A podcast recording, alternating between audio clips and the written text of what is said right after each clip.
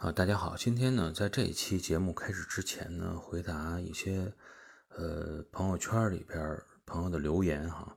说这个节目听着呢还不错，就是有些时候这个没有一个视觉上的感官的这种东西，有没有类似于视频的东西啊，能够看一看，一边边讲边放一些呃这个你所讲的地方的呃图片也好啊，地理图片也好。当时的场景图片也好，啊，视频也好，是这样。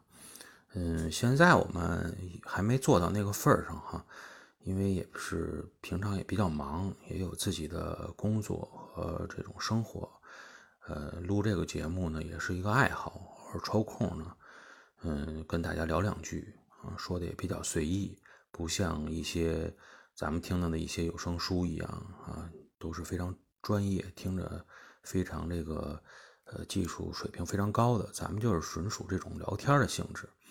那么，如果大家对这方面有兴趣呢，那么给大家说推荐一下，就是说在这个微信公众号里啊，我们这有一个叫“地缘咖啡”的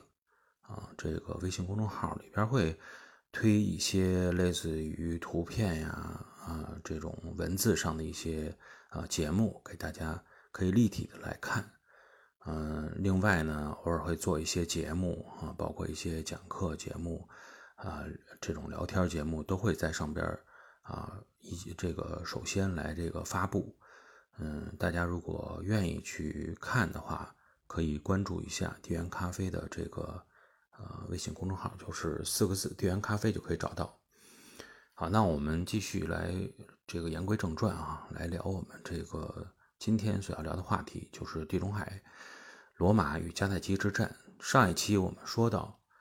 说这个迦太基人打不过罗马，罗马提出的条件他们又不能接受，啊，完全去退出西西里岛，他们的贸易网就会被损坏，所以呢，他们考虑的就拿出自己的致命武器——金钱，去找一个雇佣军，帮他们看能不能与罗马进行抗衡。那么。迦太基人纵观整个地中海地区，寻找能够帮他们进行战争的这个盟友，或者说这个雇佣军的话，那么应该说能够与崛起的罗马军队相抗衡。当时有两个力量，一支力量就是马其顿人，一支力量就是斯巴达人。最终呢，经过权衡以后，迦太基人。选择雇佣的军队就是斯巴达军队，这也是一个老牌的，啊，这个战斗能力强又能够接受雇佣的这么一支军队了。我们之前已经多次提到过他。不得不承认啊，说这个见效快，呃，很多时候确实是在那个时代，你拿出钱来是非常有用的。这个金钱、金币的这种东西啊，啊，能够很快的。能够起到成效。深深感到自己武装能力不足、军队实力弱的迦太基人，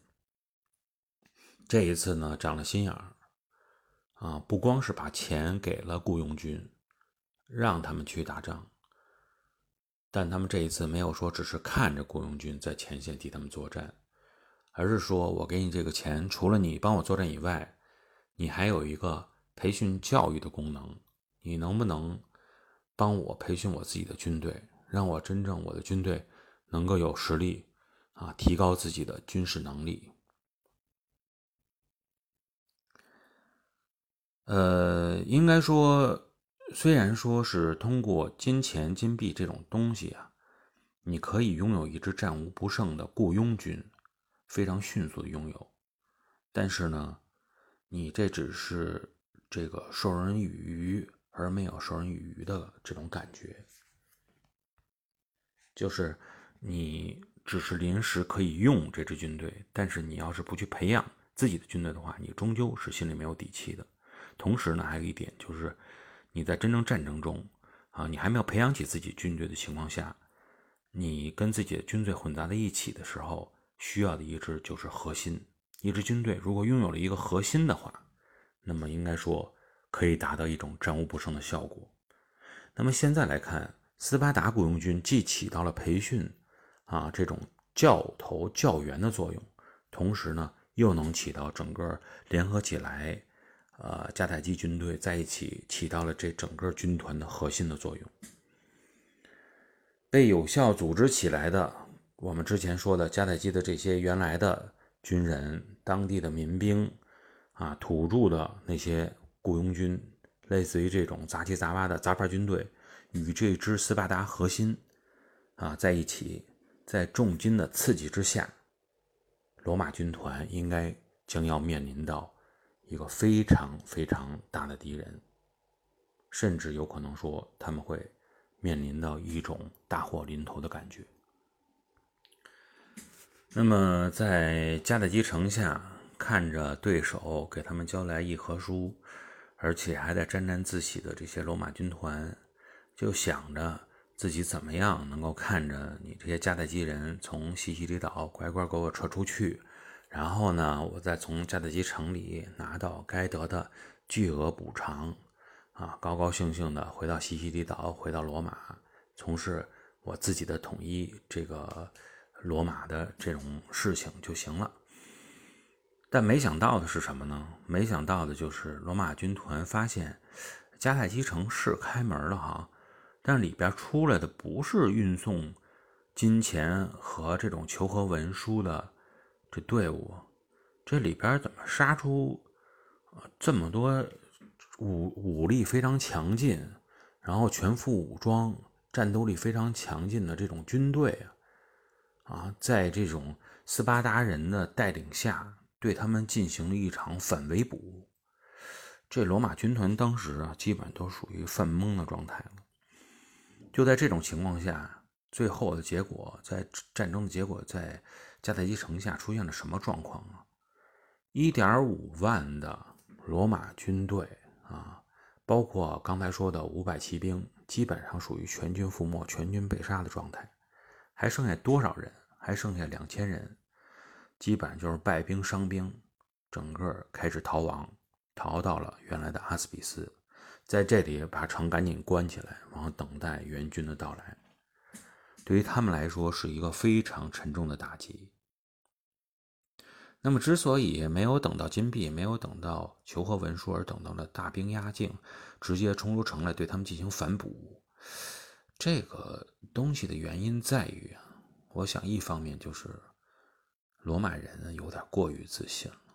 你到了别人本土上来，通过乌鸦吊桥，那个时候他就开始有点沾沾自喜了，觉得我有一个克敌制胜的法宝了。然后你们肯定在海上不如我了，我到了这个陆地上就更是我的天下了，由我说了算了。而且攻克了两座城市这么顺利，他就没有想到，实际上对方也有他的优势，只不过没有展现出来而已。一，对方有钱，你没有完全的这种重视金钱的作用。第二呢，对方也有人，只不过对方的人呢，大部分是在西西里岛上，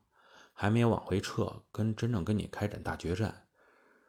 那么呢，第三呢，就是对方还能够雇佣雇佣军，比你战斗实力强的军队依然有。你不是啊，整个在地中海能够成为老子天下第一的这么一支军队。按理说，如果他们不是这么自信，而是非常谨慎的话，第一，他们把远征军的数量。维持在四万，先别撤走。另外呢，海上的舰队既然占有了这种啊维持这种对海峡的控制权，他应该封锁迦太基城的港口啊。他们甚至连封锁港口都没做到，通过封锁港口，阻止迦太基人申请的这些援兵来乘船到来啊，包括这个斯巴达的军队啊，乘船都能顺利的进到城里，他们都不知道。所以可见他们自信狂大到到什么程度。他们如果能够做到上述这两样的话，维持军队不变，封锁港口，不让援兵登陆，应该说迦太基人很难有获胜的把握。就这么一股孤城，早晚你得投降。那么对于罗马来说呢，既然已经面临到这种情况了，那应该怎么办呢？毕竟呢，往好处想，就是说，起码制海权还没有失去。还拥有着制海权，并且呢，他们有着比迦太基人更加完善的多的一种战争的动员机制，可以从本土继续调人来，退一万步讲哈，就记着说想报仇的话，那当初撤回去的意大利本土的那三百多艘战舰，二点五万士兵也可以再次投入到北非战场来开展这种决战。那么，究竟罗马人有没有这么做啊？之后这场战役将如何去打？我们在下期的节目中继续跟大家来探讨。同时，也欢迎大家来关注地缘咖啡这个微信公众号，啊，第一时间收听我的节目。呃，感谢各位的收听，今天就到这里，下期节目我们再见。